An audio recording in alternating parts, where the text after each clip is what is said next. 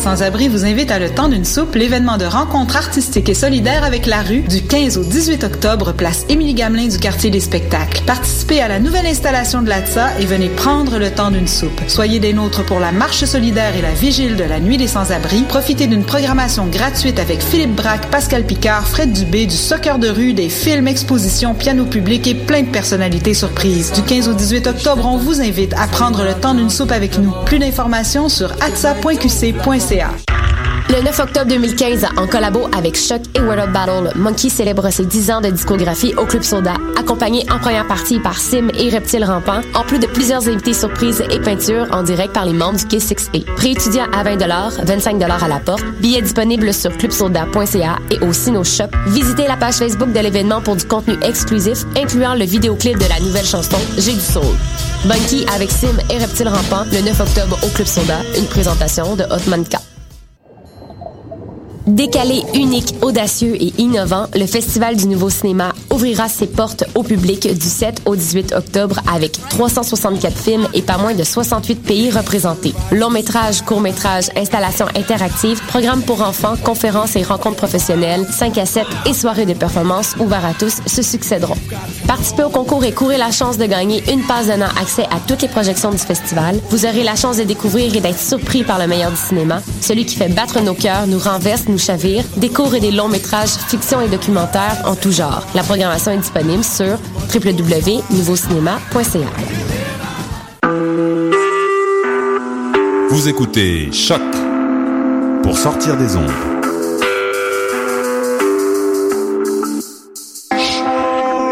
Podcast, musique, découverte.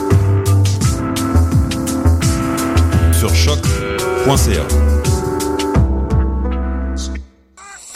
Qui était le premier sur Terre? C'était l'œuf ou la poule? Moi, je pense que c'est l'œuf. Moi, non, moi, je pense que c'est la poule. Moi, c'est la poule. Il y a bien fallu qu'elle sorte de quelque part, la poule. Parce que la poule, elle prend des Mais œufs. pourquoi c'est la nuit Elle est bien née quelque part, d'un œuf. Alors c'est quoi? C'est l'œuf ou la poule? L'œuf ou la poule Bonsoir à toutes et à tous, vous êtes à l'écoute de l'œuf ou la poule sur choc.ca, la radio web de Lucam, avec Damien Grapton. Et Karine Mona est- n'est pas là ce soir, elle m'a laissé les rênes.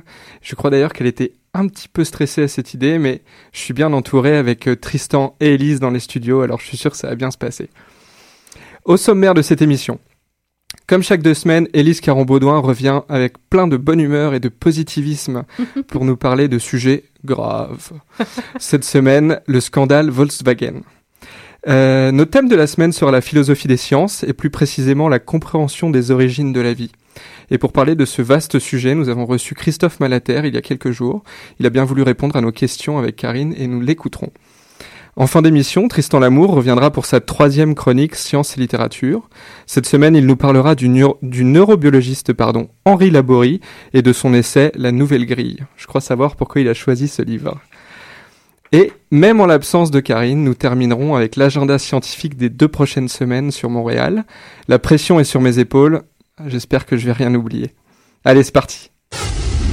Nous sommes en 2034. La situation sur la Terre est catastrophique. La couche d'ozone a été complètement détruite par les gaz carboniques des voitures, l'industrie chimique et le push-push en caca. Résultat, la Terre cuit sous les rayons du soleil. Les récoltes sont complètement brûlées, il n'y a presque plus d'eau potable et les compagnies de crème solaire s'enrichissent. La situation devient urgente. Il faut trouver une nouvelle planète pour y déménager 6 milliards de tatas. C'est ainsi que le 28 octobre 2034, le vaisseau spatial Romano Fafar quitte la Terre en route vers les confins de l'univers. Là où la main de l'homme n'a jamais mis le pied. Bon, on n'en est pas encore là, Élise, mais ce soir, tu vas nous parler du, justement du gaz carbonique produit par les voitures. Puisque le vendredi 18 septembre dernier, un scandale a secoué le constructeur automobile allemand Volkswagen. Et euh, cette histoire va faire ce soir l'objet de ta chronique environnement. Oui, donc euh, bonsoir Damien. Aujourd'hui, je mélange un peu la chronique actualité de Marion et ma chronique environnement avec ce sujet plutôt inusité. Donc, depuis quelques années, Volkswagen nous vantait les mérites environnementaux de ses moteurs TDI diesel 4 cylindres. Donc, en effet, le constructeur automobile clamait haut et fort que toutes les émissions, que les émissions polluantes de ces euh, véhicules munis de ce type de moteur étaient bien au-dessous des critères de l'EPA ou la Environmental Protection Agency aux États-Unis. Donc, en fait, plusieurs consommateurs se sont procurés euh, ces véhicules Volkswagen spécialement en pensant faire un choix plus durable. Mais récemment, on a découvert que Volkswagen avait délibérément menti sur les niveaux d'émissions polluantes de ces fameux véhicules TDI. Et qui a découvert cette fraude? Mais en fait, c'est une des parties euh, les plus intéressantes de cette histoire, selon moi. Donc, le poteau rose a été découvert par hasard et par une ONG en plus. Donc, l'International Council on Clean Transportation, qui est une ONG américaine, a engagé des chercheurs pour tester les émissions de voitures à moteur diesel. Donc, entre autres, ils ont testé plusieurs modèles, comme des BMW et également une Passat et une Jetta de Volkswagen.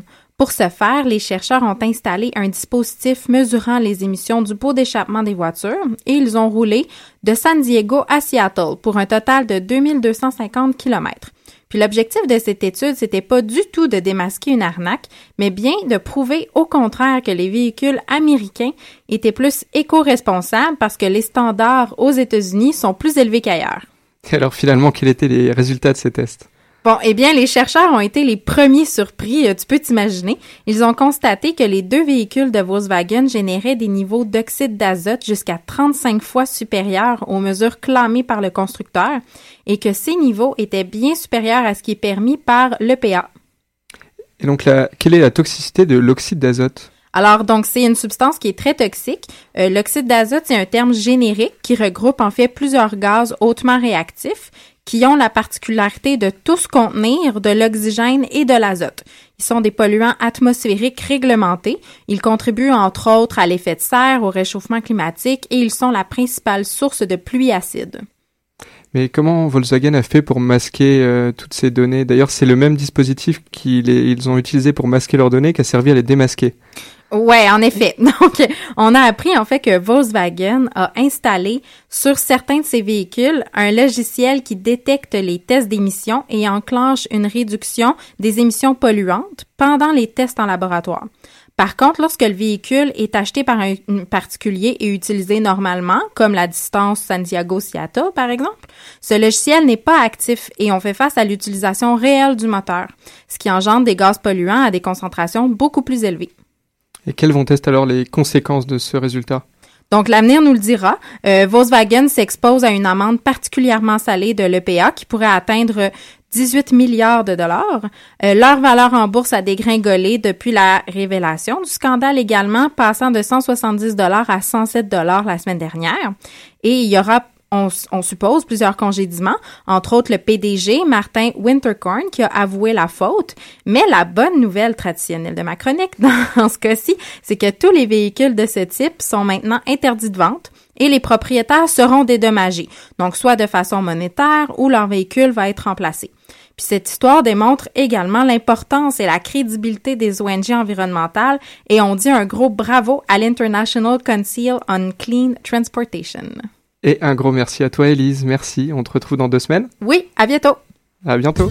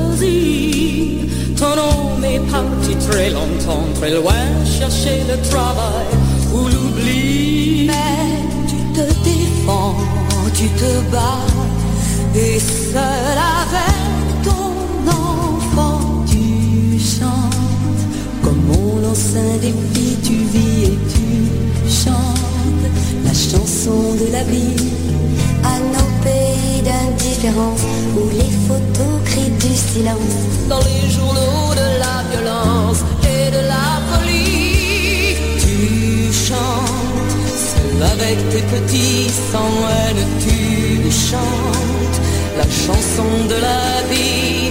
Tu dis que les temps ont changé, qu'il faut semer, moissonner pour les qualités dans tous les pays. Là où plus rien ne poussait, tu plantes le riz tu fais le fais le grain d'un éternel juillet. Et c'est toi qui fais l'école à ceux qui traceront demain les sillons, les cités et les chemins.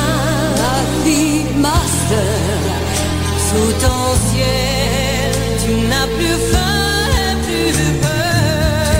Tu chantes comme on lance un défi, tu vis et tu chantes chanson de la vie à nos pays d'indifférence, les photos et du silence, dans les journaux de la violence et de la folie. Tu chantes, seul avec tes petits haine, tu chantes.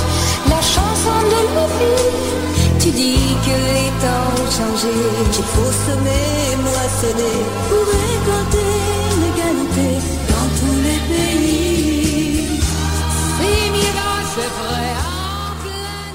La chanson de la vie, écrite en 1985, est malheureusement encore d'actualité avec son thème de soutien aux femmes du tiers-monde. Une chanson très années 80 dans sa musique, j'en suis sûr, Karine apprécierait, alors je la dédicace à Karine puisqu'elle n'est pas là aujourd'hui. Et la vie, c'est le thème de la semaine justement. Alors, du philosophe au paysan, passant par l'homme d'église, soit la nôtre, celle des autres, ou simplement son existence, la vie a généré de nombreuses interrogations. Qu'est-ce qu'elle signifie? A-t-elle un sens? D'où vient-elle? Et où va-t-elle? Alors Christophe Malater, qui est philosophe des sciences ici à l'UCAM, euh, s'interroge lui plutôt sur ses origines. Il a bien voulu répondre à quelques-unes de nos questions, Karine et moi-même, il y a quelques jours, et on va l'écouter ce soir. Alors ce soir, nous recevons Christophe Malater, qui est professeur de philosophie des sciences euh, à l'UCAM, titulaire de la euh, de la chaire de recherche, en philosophie des sciences et membre associé au CIRST, euh, le Centre interuniversitaire de recherche en sciences et technologies. Alors votre domaine, on l'a dit, c'est philosophie des sciences, euh, l'épistémologie également, et vous avez un attrait particulier pour la recherche des origines de la vie, enquêter philosophiquement sur la recherche de la vie. Vous avez d'ailleurs publié un livre en 2013 qui s'appelle De l'inerte au vivant. Enfin, vous êtes co-auteur de ce livre, De l'inerte au vivant, les origines de la vie, une enquête philosophique et scientifique. Et ce soir, c'est euh, de l'aspect philosophique qu'on parlait, qu'on va parler. Alors c'est un petit peu, c'est un petit peu surprenant parce que souvent on pense, quand on n'est pas spécialiste de philosophie, que le philosophe il cherche une quête de sens de la vie, un peu comme une religion finalement. On va chercher à, à un sens à notre vie, et vous vous cherchez euh, les origines de la vie plutôt qu'un sens. Oui, en fait, la, la philosophie fait peut-être euh, plus que juste chercher un sens à la vie, non? Je sens qu'il y a énormément de disciplines aussi en philosophie. hein, euh, qu'on va retrouver. Euh, et, et en fait, la philosophie pose tout un tas de questions. On a de la philosophie euh, morale et politique pour euh, nous aider à savoir ben, comment bien euh, diriger un pays, se comporter en société. On a de la philosophie analytique, on fait de la philosophie avec de la logique, philosophie des mathématiques, on fait de l'histoire de la philosophie, on fait de la philosophie moderne, philosophie contemporaine. Donc il y a énormément de questions qui composent en philosophie. Et une des questions, ou un des, ensembles de questions qu'on pose aussi en philosophie, c'est euh, des questions qui ont trait à la philosophie des sciences. Et là, c'est un questionnement finalement sur, euh, sur la science, sur la pratique de la science, sur la connaissance que nous offre la, la science et sur en fait l'image de la nature qui nous est transmise par, euh, la science. Et ben, une des, plus grandes énigmes à laquelle la science fait face, c'est euh, l'énigme euh, de l'origine de la vie ou des origines de la vie, on ne sait pas. hein. Et donc en tant que philosophe, je m'intéresse en particulier aux travaux scientifiques qui portent sur les origines de la vie. Comment en êtes-vous arrivé à ce sujet-là? Qu'est-ce qui vous a fait choisir les origines de la vie? Bah déjà, moi je trouve que c'est une question qui est, euh, qui est, qui est- qui est déboussolante. Euh, enfin, toutes les questions sur les origines, euh, quelque part, l'homme se, l'homme se les pose. On se demande d'où vient l'univers, il me semble, non? Oui, Euh, et donc on a cette, cette théorie euh, du, actuelle du, du, du Big Bang, énormément de travaux euh, en astronomie et puis en physique qui euh, nous permettent de comprendre comment euh, on serait passé de ce Big Bang-là à, à l'univers, mais à l'univers inerte qu'on connaît, habité par énormément de soleil, euh, énormément de matière à droite et à gauche, énormément de planètes, hein, comme on s'en aperçoit aujourd'hui. Et puis, euh, une des plus grosses énigmes qui suit, c'est ensuite comment est-ce que la vie euh, est, est apparue. C'est une question qui est une grosse question sur laquelle en fait l'homme travaille depuis euh, énormément de temps. On se pose la question de l'origine de la vie depuis des, au moins les philosophes euh, anciens, hein, les, les philosophies anciennes, les Grecs, etc.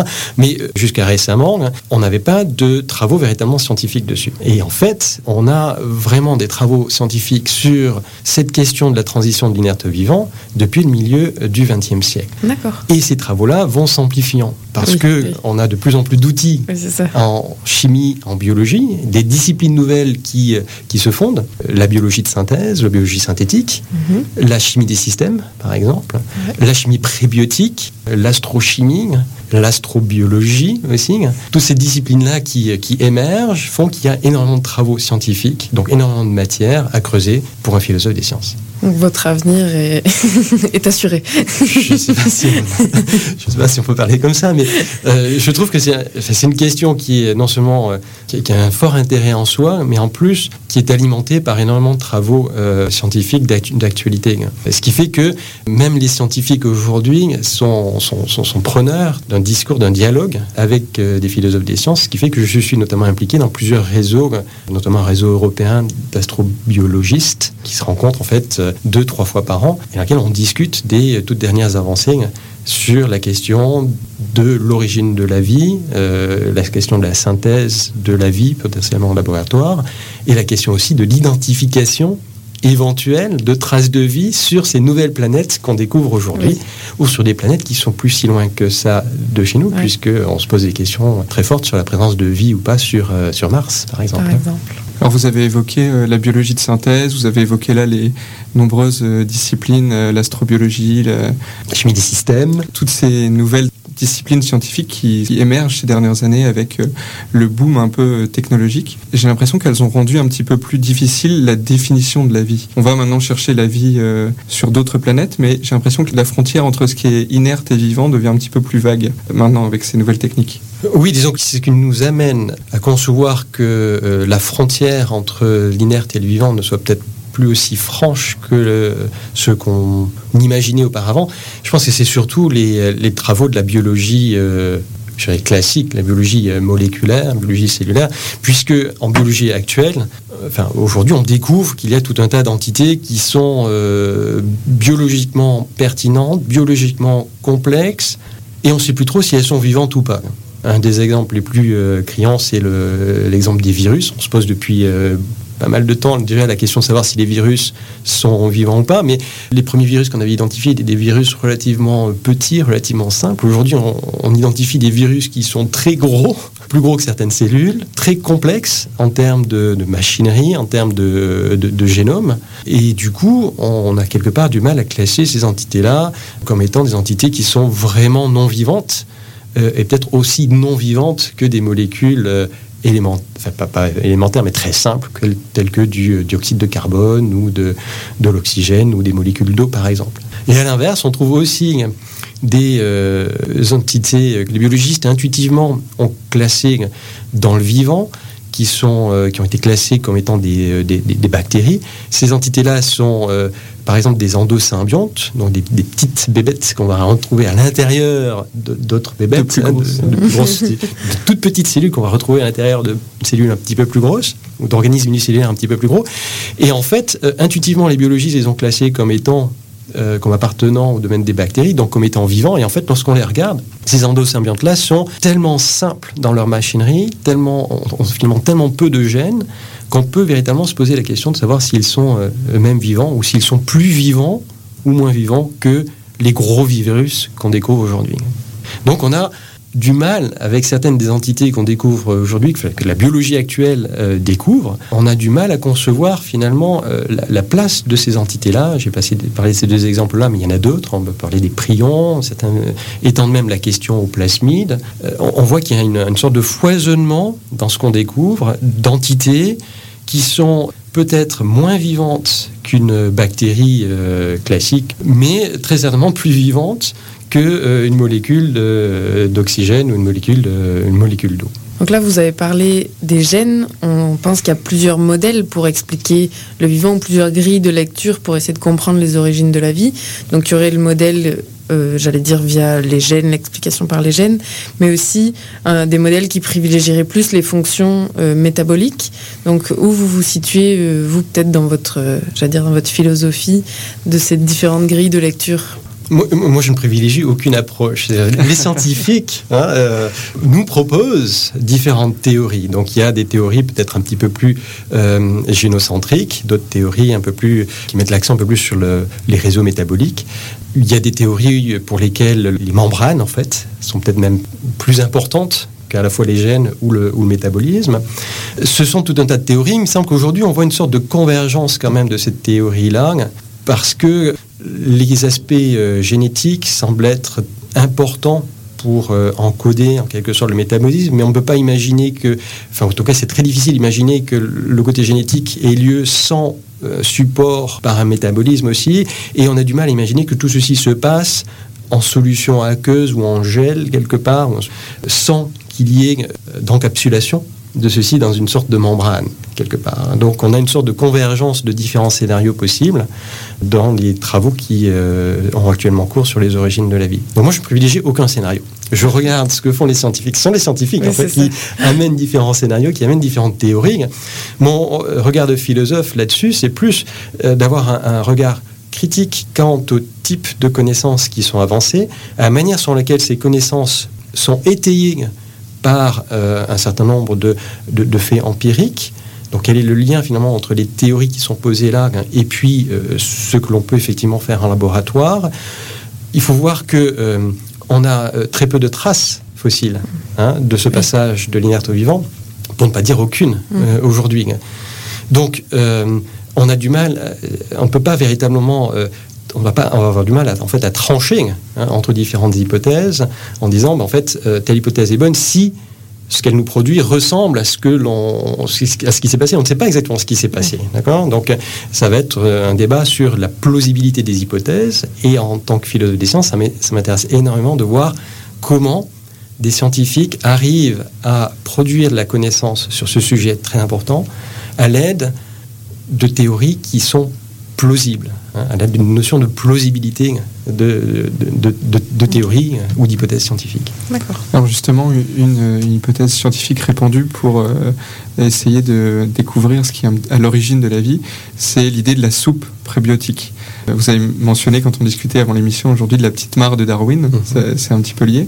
Et il y a quelqu'un qui a essayé de reproduire ça en laboratoire, qui s'appelle Miller, euh, un scientifique américain, qui a créé une euh, expérience en circuit fermé de, de laboratoire, une expérience de chimie, dans laquelle il a essayé de reproduire un petit peu cette soupe prébiotique, la Terre à, l'origine du vivant. Est-ce que euh, donc à, ce- moment-là, bah, je vais vous laisser peut-être décrire le système avant. Oui, bah, c'est- une expérience qui est, euh, qui est euh, très très importante dans le domaine des origines de la vie, puisque c'est une expérience qui fonde finalement euh, les travaux scientifiques sur les origines de la vie. Avant ça, on avait euh, différentes théories. On, a- on- on- on renvoie sou- souvent le débat euh, à deux auteurs, enfin deux scientifiques, Oparin, un russe, et Haldane, un anglais. Mais très peu de travaux scientifiques, euh, et ça on était au début du XXe siècle. Et en fait, Miller arrive en 53, un, un- un papier, donc même année que Watson Crick, Ouais. hein, La mais- découverte de l'ADN. la ouais. découverte de l'ADN, un papier dans Nature, l'autre papier dans Science. Mais le papier de Miller, en fait, est quand même beaucoup moins connu, du, en tout cas du, euh, Du grand public. hein. Mais c'est un papier euh, qui, euh, qui fait date parce que euh, il montre que avec euh, une solution aqueuse relativement simple, donc il, est, il a une solution aqueuse il- dans laquelle il met aussi un certain nombre d'éléments gazeux, de, l'hydrogène, de, du, du- du dioxyde de c'est du dioxyde de carbone, quelques, quelques gaz euh, très, très simples. Euh, il fait bouillir en fait l'eau, qu'il fait passer euh, euh, dans différents tubes dans lesquels il y a ces gaz. Il y a aussi des décharges électriques pour simuler des éclairs, euh, puisque la, Terre primitive, on remonte à 4,5 milliards d'années. hein, c'est une Terre qu'on imagine très hostile, très chaude, avec énormément de, choses en suspension dans, l'atmosphère, donc des éclairs, des orages. Donc il y a ces électrodes qui, euh, qui font des étincelles et la vapeur d'eau finalement qui est soumise à ces étincelles-là avec les, autres gaz en présence ensuite se condense et après avoir fait tourner euh, en circuit fermé finalement son, expérience, euh, Miller récupère dans un petit récipient une solution qui commence à brunir et en fait, à l'intérieur de cette solution, euh, il y a énormément de matière euh, organique. Donc il y a euh, notamment tout un tas d'acides, aminés euh, qui, sont, présents. Donc ça montre qu'il est possible de créer de manière totalement abiotique des, ce que l'on considère comme étant des briques essentielles du vivant, en particulier des acides aminés qui servent ensuite à faire des polypeptides et puis des, protéines. Hein. Ce sont ces molécules qui sont si courantes dans les organismes vivants actuels. Donc c'est euh, une expérience qui, euh, qui, qui, fait date parce que c'est une expérience qui est en fait euh, très simple. Hein, c'est pas besoin d'un appareillage conséquent, euh, c'est relativement simple. Là où c'est ce qui est relativement, ce qui est peut-être plus complexe, c'est d'analyser la petite solution brunâtre. Donc à l'époque, Miller avait euh, un petit chromatographe et c'est comme ça qu'il a réussi à identifier ces quelques molécules-là. Aujourd'hui, avec les techniques analytiques dont, on dis disposent les, biochimistes, ils sont capables d'identifier bien plus de composants dans cette, petite solution-là puisque l'expérience a été reproduite un très grand nombre de fois, que ce que Miller avait identifié. Donc c'est quand même quelque chose de, très important, puisqu'à la suite de Miller, euh, toute, la, discipline de la chimie prébiotique hein, s'est développée, et la chimie prébiotique a justement pour objectif d'essayer de synthétiser des composés organiques relativement complexes dans des conditions et avec des euh, réactifs euh, qui sont compatibles avec ce que l'on suppose être les conditions de la Terre primitive. Alors, ce champ s'est développé énormément parce qu'il y a aussi tout un tas d'hypothèses différentes qui ont été euh, avancées par les scientifiques quant à la composition de l'atmosphère primitive. Euh, Était-elle avec du, euh, du, dioxyde de carbone? Y avait-il avait plutôt euh, de l'oxygène? Vraisemblablement pas. Mais quelles étaient les compositions? Quelles étaient chimiques de, de, de l'atmosphère? Quelles étaient aussi les températures, les, les pressions en jeu? Ouais. Et tout, tout, toutes ces conditions initiales-là initiales se sont trouvées influencées par le développement en fait, des, de la planétologie appliquée notamment à euh, l'explication de la manière sur laquelle la Terre s'est constituée. Donc on a aujourd'hui euh, tout un tas de modèles hein, qui expliquent comment la Terre euh, s'est constituée, et éventuellement les autres planètes du système solaire, et comment aussi, et donc à quoi on, peut faire un certain nombre d'hypothèses sur euh, ce à quoi cette planète Terre ressemblait il y a 4,5 milliards d'années.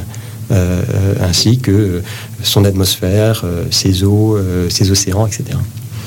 Alors, je ne sais pas si on peut le résumer comme ça, mais là, on parlerait, donc c'est ça, d'une expérience chimique, une évolution un peu plus en chimie. Donc, est-ce que ça veut dire que l'évolution chimie en chimie précède l'évolution biologique ou est-ce que l'évolution a un lien, euh, j'allais dire, avec le vivant C'est peut-être. Euh... Alors, disons qu'il y, y a cette question, parce que j'ai commencé à me poser la question de la, la soupe primitive. Je vous ai parlé de oui. euh, ces expériences de chimie prébiotique. Oui. L'idée, c'était euh, qu'on arrive par des, avec des expériences relativement simples à créer de la matière organique que l'on pense être importante, constitutive euh, du vivant. Donc on recrée des briques élémentaires du vivant. J'aime euh, oui, utiliser ce terme-là, parce que ce sont de, quand même des molécules toutes petites par rapport aux grosses molécules dont on a l'habitude ah, aujourd'hui oui. en biologie. Hein. Oui. On, on, parle euh, éventuellement de, de, différents types de sucres, euh, d'acides aminés, éventuellement de polypeptides, euh, d'oligopeptides. On parle de, de lipides. C'est pas les macromolécules hein, que l'on connaît aujourd'hui. On n'a pas d'ARN et puis on n'a pas de système chimique relativement complexe. Donc la question qui se pose, c'est de savoir comment est-ce qu'on passe de ces molécules organiques élémentaires à ces macromolécules que l'on connaît aujourd'hui et surtout à des systèmes chimiques organisés capables de faire un certain nombre de choses telles que de s'auto-entretenir, de grossir, éventuellement de se multiplier et éventuellement de varier pour pouvoir ensuite, par le jeu de la sélection naturelle, euh, arriver à se reproduire de manière différentielle et à croître en complexité. Donc là, on est en train de se dire, euh, ben en fait, il y a tellement d'étapes chimiques à franchir. Je dis chimique parce que euh, ne sait pas trop si Oui, c'est oui. la vie. Pour le moment, on ne peut pas dire s'il y a de la vie à, à- à un ouais. certain stade. Il y a tellement d'étapes à franchir qu'on se dit, bah, finalement, il y a- il y a forcément une sorte d'évolution Mhm. dans ce domaine chimique, hein, dans cette phase chimique. Qui va arriver à des la- molécules de plus en plus grosses, de plus en plus compliquées, petit à petit. Exactement, des molécules de plus en plus grosses, de plus en plus euh, complexes, et aussi agissant en réseau hein, de Oui. plus en plus complexes, constituant des systèmes de plus en plus complexes, des systèmes chimiques de plus en plus complexes, qui vont réaliser. Alors, ils sont complexes pourquoi? Parce qu'il y a énormément, il y a de plus en plus de, de, types de molécules finalement qui interviennent dans ces réseaux chimiques-là, et plus complexes aussi parce que ces réseaux vont faire de plus en plus de choses ces réseaux vont être capables de, de croître, vont être capables de euh, fonctionner à partir de substrats éventuellement de plus en plus divers, vont être capables d'être plus stables en fonction de données environnementales qui vont éventuellement varier. Vous voyez, donc il y a énormément finalement de compétences à développer avant d'obtenir un système qu'intuitivement on va appeler vraiment, euh, vraiment vivant. Et donné qu'il y a toutes ces étapes-là, les scientifiques emploient le mot d'évolution chimique. Mhm. Euh, alors, tantôt pour juste dire euh, il y a l'évolution euh, chimique parce qu'il y a apparition de ces premières briques prébiotiques. D'autres vont dire mais il y a évolution chimique pour euh, imaginer comment on arriverait à des macromolécules. Et en- là, je pense en particulier à, à des hypothèses sur les origines de la vie, l'hypothèse génétique avec le, monde, le fameux monde ARN, hein, Mhm. sur lequel Oui. euh, le- le- ce premier monde vivant serait un monde de macromolécules qui seraient des ARN capables de catalyser, de se catalyser le- le- mutuellement, hein, de catalyser mutuellement la synthèse des uns, les, uns des autres. Et, en fait, on emploie aussi la notion d'évolution euh, chimique pour passer même de ce monde de macromolécules complexes à, un monde dans lequel euh, on aurait finalement des systèmes chimiques encore plus complexes, fondés sur un grand nombre de plus ou moins grosses molécules qui arriveraient à interagir, euh, à interagir entre elles. Donc on parle d'évolution chimique, les scientifiques parlent d'évolution chimique dans différents sens. Et puis arrive un moment où de toute manière, on, on va arriver à quelque chose qui est vraiment vivant. Et puis là, les biologistes embrayent. hein, et les biologistes vont parler d'évolution biologique. Et donc la question qui va se poser, ce qui m'intéresse énormément, c'est de savoir si euh, l'évolution chimique est différente dans sa nature, dans ses principes même, de l'évolution biologique. Est-ce qu'on a deux évolutions ici qui sont euh, de nature différente Est-ce que c'est juste que l'une précède l'autre, mais finalement les processus sont les mêmes En termes d'adaptation, par exemple, Le en termes de, sélection. sélection. naturelle. Voilà. Donc, typiquement, euh, lorsqu'on parle d'évolution en biologie, euh, on renvoie à Darwin et puis on se dit voilà, c'est la sélection naturelle, évolution par sélection naturelle. Et donc, euh, effectivement, certains euh, scientifiques qui travaillent sur les origines de la vie se sont dit mais en fait, dans mon monde finalement chimique, il va y avoir aussi de la sélection, une forme de sélection. Il va y avoir une forme de réplication. C'est-à-dire les molécules qui sont autocatalytiques ou qui sont capables de s'engager dans de la catalyse croisée, hein, dans- de rentrer dans des systèmes autocatalytiques mais euh, mutualisés finalement. Et bien ces molécules-là et donc ces systèmes-là hein, vont avoir un avantage par rapport à d'autres molécules qui ne pourraient pas le faire. Donc certains euh, chimistes disent bien en fait ça fait sens de parler euh, de sélection naturelle dans le domaine purement chimique. Mais c'est pas si simple que ça en fait. C'est pas si simple que ça parce qu'on rencontre conceptuellement énormément de, de questions hein. et la transcription, lorsqu'on regarde le détail d'une théorie darwinienne de l'évolution par sélection naturelle au monde purement chimique prébiotique est loin d'être euh, loin d'être trivial.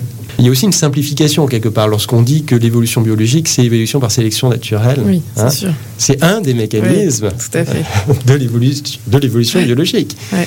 Mais on sait qu'il y a, d'autres mécanismes qui sont, qui sont clés hein, dans la manière sur laquelle euh, on explique finalement l'évolution du, du vivant. Et donc, euh, ça me paraît important de garder finalement les yeux euh, ouverts sur cette profusion de mécanismes euh, évolutionnaires qu'on trouve aujourd'hui en biologie et de voir si certains de ces mécanismes ne s'appliqueraient pas au monde chimique. Un des mécanismes, par exemple, c'est la dérive. hein, les, les phénomènes d'évolution, lorsqu'on expli- explique de l'évolution, c'est un phénomène en biologie qu'on ne peut expliquer que si on fait appel à de la dérive génétique aléatoire. Oui. Où, en fait, ce qui va compter, c'est euh, les erreurs d'échantillonnage qui sont produites lorsque on, on passe par euh, des populations de taille très petite. En fait, il se peut que les individus qui soient sélectionnés ne soient pas nécessairement des individus qui sont sélectionnés du fait qu'ils auraient une valeur adaptative supérieure à leurs congénères. Ils sont juste sélectionnés par hasard hein, et, leurs traits sont sélectionnés par hasard du fait qu'il y a eu un échantillonnage relativement petit dans une population relativement petite. On peut imaginer que des phénomènes très semblables se soient aussi passés hein, sur la Terre primitive Oui. et déterminer le chemin qu'aurait suivi l'évolution euh, chimique prébiotique. Mais il n'y a, pas- a que ça. Il y a plein d'autres choses Oui. aussi qu'on peut, qu'on peut regarder. Je pense que ben là, je vois que le temps, le temps tourne. Je pense qu'on avait une dernière question, euh, Damien, qui me brûle les lèvres depuis, depuis le début. Alors je t'en Ah, prie. C'est notre question fil rouge qu'on pose à tous les invités, mais on, on su- on suppose d'avance que vous allez être euh, euh, un des mieux placés pour répondre à cette question. L'œuf ou la poule? Parce que depuis tout à l'heure, on dit qui a précédé qui, plus ou moins. Là. Donc euh, allez-y. on- on Mais en fait, c'est les- euh, oui, le- vrai que le titre de l'émission s'applique parfaitement à cette question des origines de la vie. Et l'idée, c'est de, de- de- de briser ce- cette espèce de cercle vicieux. Il n'y a ni œuf, il y a, il y a ni œuf ni poule. Il y a des molécules. et, et en fait, c'est ça. euh, tout- toute l'énigme des origines de la vie, c'est essayer d'imaginer comment est-ce qu'on peut passer de ces toutes petites molécules là, de ces, est-ce que c'est des petits œufs? C'est même pas des petits œufs, hein, mais de ces toutes petites molécules là, à des systèmes de plus en plus complexes qui justement euh, arrivent à expliquer cette, cette petite énigme de, de la de la poule d'aujourd'hui. Ouais, je pense aussi depuis tout à l'heure, je sais pas si c'est une bonne image, mais au Lego, je pense au- quand vous avez dit briques, moi je pense au Lego. C'est vrai qu'il nous faut des briques de Lego pour faire une maison, mais est-ce qu'il n'a pas fallu détruire une maison pour avoir des briques de Lego? Et c'est ça. À, à quel moment ces briques-là, euh, on parlait d'acide aminé parce que c'est clairement ça, c'est des briques du vivant. Elles ont été produites au départ par euh, par autre chose, donc chimiquement, pour résumer un peu ce qu'on a dit, euh, ce qu'on a dit dans cette entrevue. Mais reste qu'après ces briques-là vont s'assembler ensemble pour, bon là j'ai l'idée d'une maison vu que c'est des Lego, mais Mhm. pour faire un, un élément euh, vivant. Quoi. Ouais. On fait plein de choses aussi avec des Lego. On fait Tout pas des fait. maisons. hein. C'est ça, justement, voilà. voilà. on faire un avion, on peut faire... Merci en tout cas Christophe Malater d'avoir accepté notre invitation ce soir. Ben, merci à vous, avec On- plaisir. On retiendra que la frontière entre le vivant et l'inerte n'est pas si claire qu'on pourrait le croire et que les processus euh, chimiques qui ont précédé l'évolution biologique sont tout aussi importants dans cette apparition de la vie. Tout à fait, Tenir- tout à fait. Le, je vois, le message est bien passé. Et ce que j'aime euh, avec la philosophie des sciences, ce que j'aime bien, c'est que nous qui sommes en recherche fondamentale avec Damien, pour justifier en permanence ce qu'on fait, on dit qu'on met, bah, là encore d'ailleurs, une brique à l'édifice. Et ce que j'aime avec la philosophie, c'est que vraiment vous prenez du recul sur ce que les scientifiques font ou publient euh, à tous les jours. Et grâce à vous, le puzzle euh, bah, est vu d'une certaine manière. C'est pour ça qu'il y a plusieurs philosophies, comme vous l'avez dit en introduction. Mais c'est bien de voir qu'il y a des gens qui euh, se servent de nos, de nos études finalement pour regarder ça avec du recul et plus largement et en sortir soit des nouvelles théories, soit confirmer des anciennes, mais toujours aller plus loin et évoluer. Donc souvent la philosophie, on voit ça d'un peu loin, mais je trouve c'est bien de montrer à quel point c'est important pour avoir un regard sur ce que font les scientifiques au sens, euh, je veux dire, sciences biologiques par exemple ou ouais. La philosophie des sciences est une activité de philosophes, mais en très forte interaction avec les scientifiques. C'est Du philosophie qui ne peut pas se faire sans les scientifiques et qui se fait en fait euh, très fréquemment avec des, ouais. scientifiques. Ben, super, tant mieux. Merci beaucoup. Avec plaisir. Et on est de retour dans les studios de choc.ca. Merci à Christophe Malater d'avoir répondu à nos questions sur les origines de la vie. Et sans transition, on va écouter Tristan dans sa chronique euh, Sciences et littérature. Vas-y Tristan. Alors dans cette chronique, je vais vous parler d'une personnalité scientifique et littéraire qui nous offre un lien très très clair, ça va apparaître à la toute fin, entre la neurobiologie, l'acteur Albert Dupontel et l'UCAM, notre chère université publique, chère dans les deux sens du terme, mais là je m'égare. Je vais donc vous parler de Henri Laborie et de son livre La Nouvelle Grille, sorti en 1974. Henri Laborie est un neurobiologiste, euh, entre autres, mort en 1995. Je vais pas aller plus loin sur sa biographie, parce que vous trouverez ça très facilement sans moi sur Wikipédia. Alors il a travaillé sur l'anesthésie, la psychiatrie, la neurologie, et il s'est beaucoup, beaucoup, beaucoup intéressé à l'humain, à la fois à l'individu et à ses sociétés. Il a essayé de faire des parallèles entre le fonctionnement de la biologie, des sociétés humaines et du cerveau, et il est arrivé à des conclusions très intéressantes. Son approche multidisciplinaire est tout aussi passionnante pour l'époque, et il a inspiré de nombreux chercheurs et chercheuses. Cette approche lui a permis d'élaborer une nouvelle grille, une grille interprétative du monde donc, un nouveau paradigme. Cette nouvelle grille, Henri Laborie nous la présente dans un ouvrage du même nom. Il nous parle de la guerre, de la notion de pouvoir, de la démocratie, mais aussi d'auto-organisation, de thermodynamique ou encore du partage de l'information chez les êtres humains.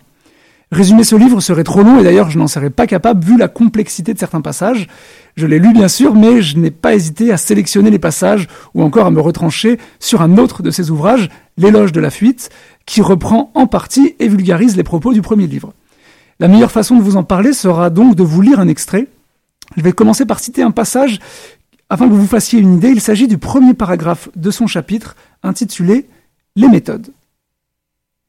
Notre système nerveux naît immature. Les connexions interneuronales s'enrichissent au cours des premiers mois et des premières années de la vie extra-utérine.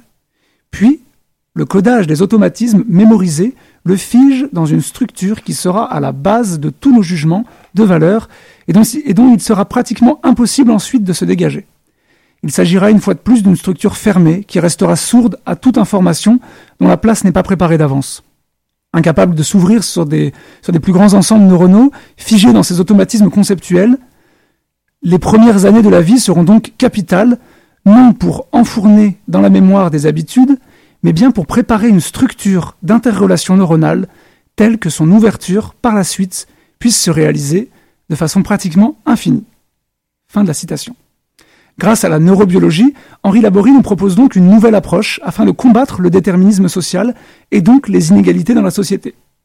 Car pour lui, les sociétés humaines, comme les systèmes biologiques, pourraient fonctionner de façon tout à fait rationnelle, permettant à chacun et chacune de profiter des bonnes choses de la vie.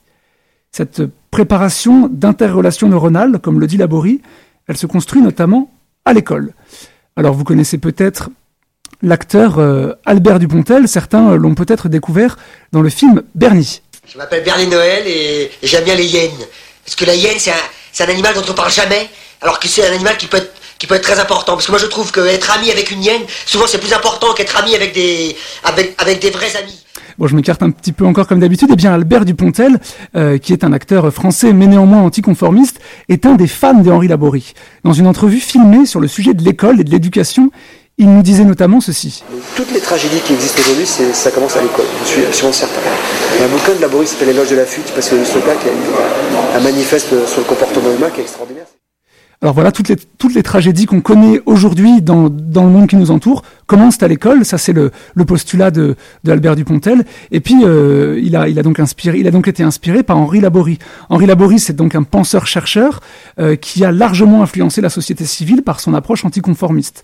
Si des nouvelles découvertes peuvent nous amener aujourd'hui à nuancer certains des parallèles qu'il a fait entre la société et la biologie, son approche multidisciplinaire envahit beaucoup de disciplines. Euh, et on ne saurait aujourd'hui plus s'en passer d'ailleurs.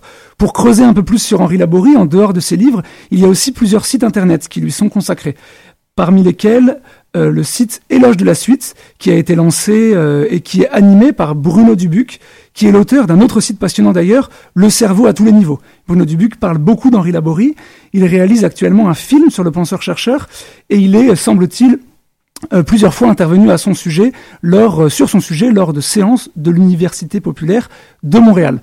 Euh, je vous avais promis un lien, un lien très clair avec l'UCAM, et comme vous venez de l'entendre, on commence tranquillement à s'en approcher. En fait, il semble qu'Henri Laborie est enseigné euh, à l'Université du Québec à Montréal en tant que professeur associé entre 1978 et 1983. Ça, c'est ma petite euh, découverte. Et il donna des cours de biopsychosociologie.